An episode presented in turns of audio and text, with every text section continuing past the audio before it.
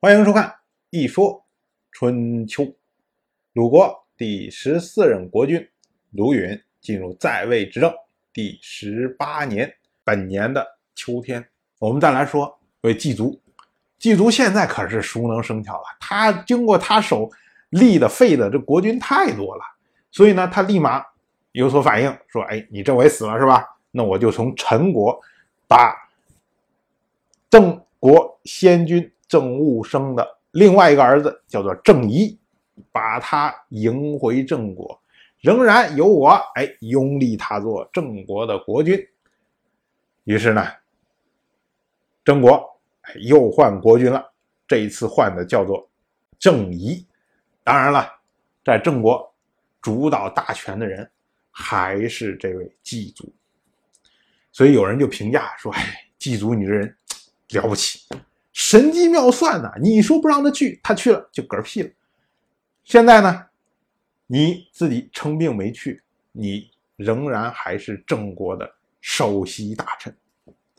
结果季竹听说之后，季竹一点都没谦虚，就说：“说的一点都不错。”我要说啊，季竹神机妙算可不是说这件事情，更早有一件事情，他更是神机妙算。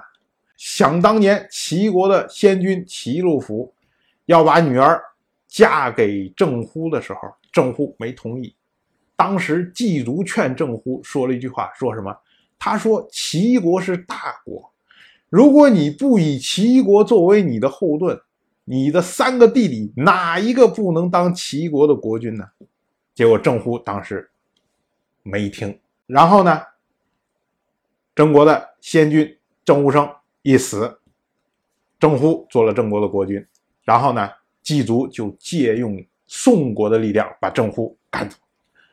赶走之后呢，立了郑突做郑国的国君。看，这是郑乎的第一个弟弟。紧接着，郑突又密谋对付季族，然后季族就把郑突也赶走了。赶走了之后呢，郑乎回来做郑国的国君，结果被高渠弥射杀了。然后呢，就是季族迎立郑伟做郑国的国君。你看，这是郑乎的第二个弟弟。然后这位郑伟自己送上门，让齐竹儿给干掉了。结果又是季族迎立了郑仪做郑国的国君。看，郑乎的第三个弟弟。所以当时季族说：“说你郑乎的三个弟弟哪个不能做国君？”最后这三个弟弟都做了国君。我们说，从这个角度上来说，季足的确是不愧为神机妙算之人。当然，我们要打个引号。同样是本年的秋天，王室又出事儿了。这个事儿呢，要说起来是跟东周第二任天王姬林有关。姬林在世的时候，宠爱他的小儿子，叫做姬克。所以呢，他临终之前就将姬克托付给他最信任的大臣，也就是周公周黑坚。周黑坚我们之前讲过，他是周公姬旦后人传承下来的。当年姬林去讨伐郑国的时候，这位周黑坚就负责带领一部分军队，所以姬林信任他。将这件事情托付给他，而周黑坚呢，就一心想着要把姬克扶立成王室的天王。我们注意啊，这时候王室是有天王的，而且已经定好了，就是东周的第三任天王，叫做姬陀。所以呢，这个其实是中国历代王朝皇室最头疼的一个问题，就是明明继承人已经定好了。可是呢，上代国君呢，这些已经老的这些国君，就要下台的这些国君，他突然发现啊，他立了这个继承人，他不喜欢，他更喜欢年纪更小的、看起来更听话的这样的人来做国君。于是呢，他就会做一大堆的安排。最基础的安排是要保证这个年幼的幼子能保证他的生存，不要被已经继承了位置的这个长子。用权力给消灭掉，再次呢，就是想办法怎么能够让年幼的幼子把长子干掉，然后呢，让他做国君。这个到底会有什么样的结果，往往取决于他托付的人。而周黑坚呢，恰恰是一个对姬林无比忠诚的人，所以他接受这个托付之后，他就想着怎么才能够把即刻扶立成王室的天王。这个呢，被王室的另外一个大夫叫做辛伯看在眼里，辛伯就劝周黑坚，他说啊，宠妾和王后并列，庶子和嫡子匹敌，两个人共同执掌朝政，大城市和国都一样强大，这些都是国家的灾难。其实辛伯说这套话，我们前面就有一些故事可以验证，比如说像庶子和嫡子匹敌。我们前面说过，魏国的魏周瑜就是庶子，他就是和嫡子匹敌，最后他把嫡子杀掉了，最后造成了魏周瑜之乱。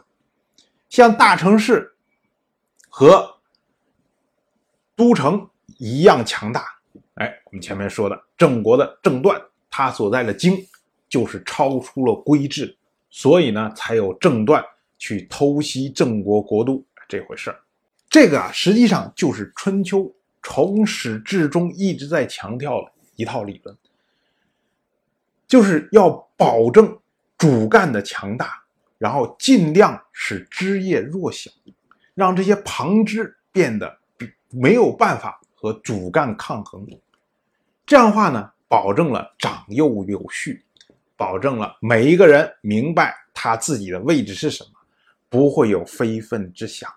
所以辛伯言下之意说：“你看，现在天王基陀已经继位好几年了，你作为王室最重要的大臣，你竟然要扶持一个庶子和天王并列，你这不是要造成王室分裂吗？”你这不是要造成动乱吗？这是祸乱的根本呐！所以你不要再掺和这种事情了。辛伯就是这个意思。可是周黑坚不懂吗？周黑坚当然懂啊。但是周黑坚他自认为拥立基克，这是前代天王姬林的意见，而他受到前代天王知遇之恩呢。不能没有表示，所以他还是决定要把基陀干掉，然后拥立姬克做王室的天王。结果辛伯一看，哇，这个人不听劝呢，这么着下去，搞不好灾难就延祸到自己身上，所以就偷偷的向天王基陀打了小报告。然后基陀和辛伯两个人联手，结果杀掉了周黑坚。王子姬克在王室没有办法立足，于是流亡去了南燕国。